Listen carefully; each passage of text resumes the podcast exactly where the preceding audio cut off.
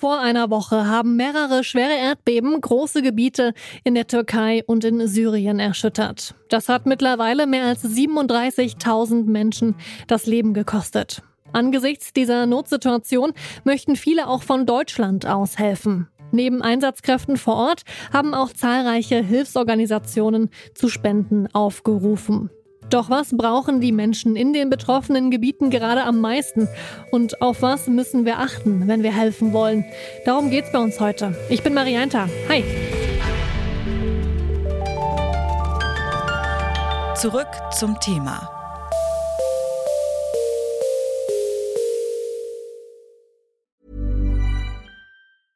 Bitte widmet eure Aufmerksamkeit unserem Werbepartner. Die Suche nach geeigneten Mitarbeitenden kann viel Zeit in Anspruch nehmen, muss sie aber nicht unbedingt, denn man kann sich helfen lassen. Zum Beispiel mit den Premium-Stellenanzeigen von Indeed, denn damit wird eure Stellenanzeige in der Suche sichtbarer und Bewerberinnen und Bewerber werden schneller auf euch aufmerksam. Indeed schenkt euch jetzt 75 Euro Startguthaben für eure Premium-Stellenanzeigen. Klickt dazu auf den Link in den Show Notes. Es gelten die AGB. Die Erdbeben im Südosten der Türkei und in Nordsyrien haben verheerende Folgen. Tausende Häuser liegen in Trümmern und haben zahlreiche Menschen unter sich begraben. Aus diesem Grund haben in den vergangenen Tagen viele Einsatzkräfte versucht, so viele Menschen wie möglich aus den Trümmern zu bergen. Auch Hilfsorganisationen aus Deutschland sind vor Ort gewesen. Zum Beispiel International Search and Rescue Germany, kurz ISA Germany. Paul Philipp Braun ist Sanitäter bei ISA Germany. Er war in der vergangenen Woche mit einem Bergungsteam in der Türkei im Einsatz. Mittlerweile ist die Chance, Menschen noch lebend bergen zu können, aber sehr, sehr gering. Als ich mit Paul Philipp Braun gesprochen habe, hat er sich bereits am türkischen Flughafen Gaziantep auf dem Weg zurück nach Deutschland befunden. Zuerst habe ich ihn gefragt, wie er die Situation im betroffenen Gebiet erlebt hat. Als wir hier ankamen, zeigte sich wirklich ein absolutes Bild der Verwüstung. Sehr, sehr viele kaputte Häuser, sehr, sehr viele Menschen, die obdachlos geworden waren durch das Erdbeben, viele Verstorbene, unglaublich viele Verletzte. Das sind Eindrücke, die wir hier in dieser Woche jetzt gehabt haben, ähm, die durchaus eine, eine gewisse Schwere mit sich bringen. Wenngleich wir natürlich auch das große Glück hatten, dass eben nicht nur diese schweren und belastenden ähm, Ereignisse waren und Eindrücke waren, die uns irgendwie, die wir mit ins Gepäck nach Hause nehmen, sondern auch die Möglichkeit, viermal Menschen lebend aus den Trümmern zu retten. Das Einsatzteam um Paul Philipp Braun ist vergangenen Dienstag in der Türkei angekommen. Insgesamt konnten sie vier Menschen sicher bergen. Ich wollte von Paul Philipp Braun wissen, wie er und das Team das gemacht haben. Man bekommt als Einsatzteam durch die hiesigen Behörden und äh, Führungsstellen einen, einen Bereich zugewiesen. Das war in unserem Fall die Stadt Tirkan, in der wir äh, tätig waren. Und ähm, als wir dort ankamen, kamen schon die ersten Menschen auf uns zu und teilten uns mit, dass sie unter den Trümmern noch Lebenszeichen vernommen hätten. Das sind häufig Schreie oder ein Weinen oder auch Klopfzeichen. Wenn wir das Ganze erfahren, dann werden bei uns äh, Rettungshunde auf die Trümmer geschickt, ähm, sogenannte Trümmersuchhunde, die dann wiederum mit ihrer feinen Nase Menschen und auch unter dicken Beton, auch unter viel Schutt erschnüffeln können, dass da noch ein Mensch lebt. Wenn das Ganze durch einen zweiten Hund dann nochmal entsprechend bestätigt wurde, beginnen wir mit der technischen Ortung.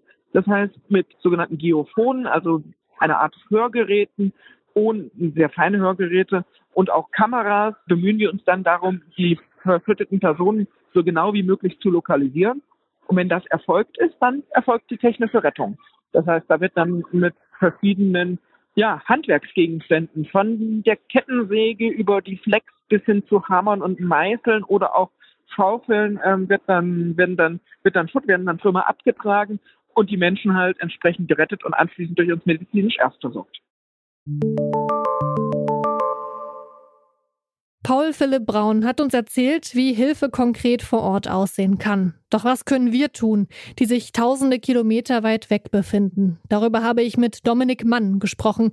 Er ist Geschäftsführer des Aktionsbündnisses Katastrophenhilfe.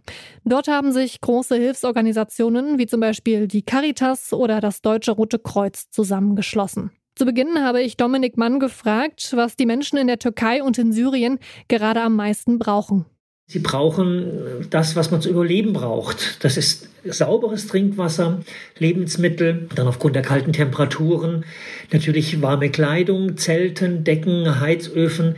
Das, was die Leute jetzt, die nicht in ihren Häusern, in ihre Häuser zurück können, sei es weil es baulich nicht möglich ist oder sie auch Angst haben, ein ganz, ganz wichtiges Thema dass diesen Menschen eine Art Unterkunft gegeben werden kann, in der sie die Nächte, die Tage verbringen können, in denen sie Nahrungsmittel bekommen haben. Ganz wichtiger Punkt ist aber auch zum Beispiel sanitäre Anlagen. Ganz große Teile der Infrastruktur sind in der Türkei in, im Katastrophengebiet zerstört, aber noch viel mehr in Syrien.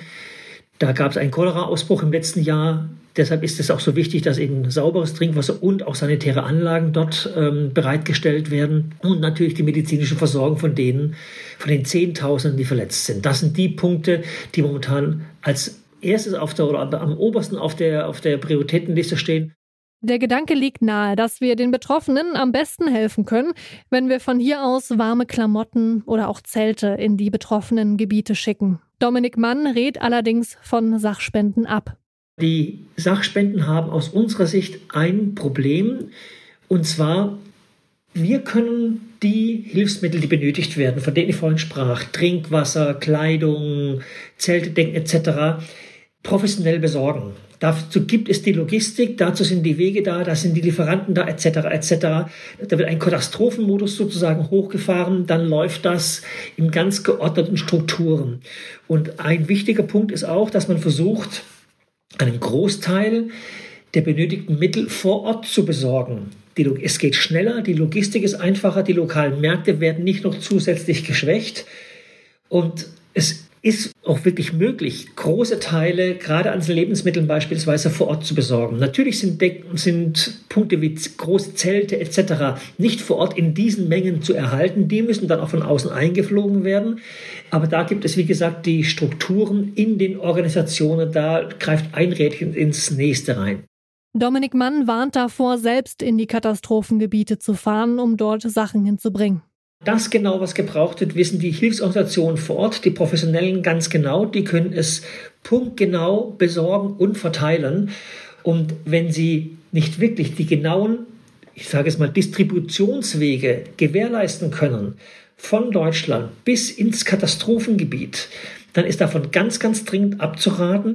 Den Menschen in den betroffenen Gebieten ist also momentan am meisten mit Geldspenden geholfen. Wer sich dazu entscheidet, Geld zu spenden, der oder die wird im Internet auch schnell fündig. Es gibt sehr viele Seiten, die Spenden in die Türkei oder nach Syrien schicken möchten. Allerdings wird momentan auch vor Betrügereien im Internet gewarnt. Wie kann ich also sicher gehen, dass meine Spende wirklich ankommt? Nochmal Dominik Mann. Also ein Indiz oder ein Seriositätsmerkmal ist das sogenannte Spendensiegel, das vom DZI vergeben wird. Und die vier Organisationen des Aktionsbündes haben alle dieses Spendensiegel. Das Aktionsbündnis selbst nicht, aber eben diese vier Organisationen, die sich zusammengeschlossen haben. Und bei uns wird jede Spende, die beim Aktionsbündnis eingeht, direkt an eine der vier Mitgliedsorganisationen weitergegeben und die garantieren den seriösen Umgang und die seriöse Umsetzung der Spenden, die wir erhalten.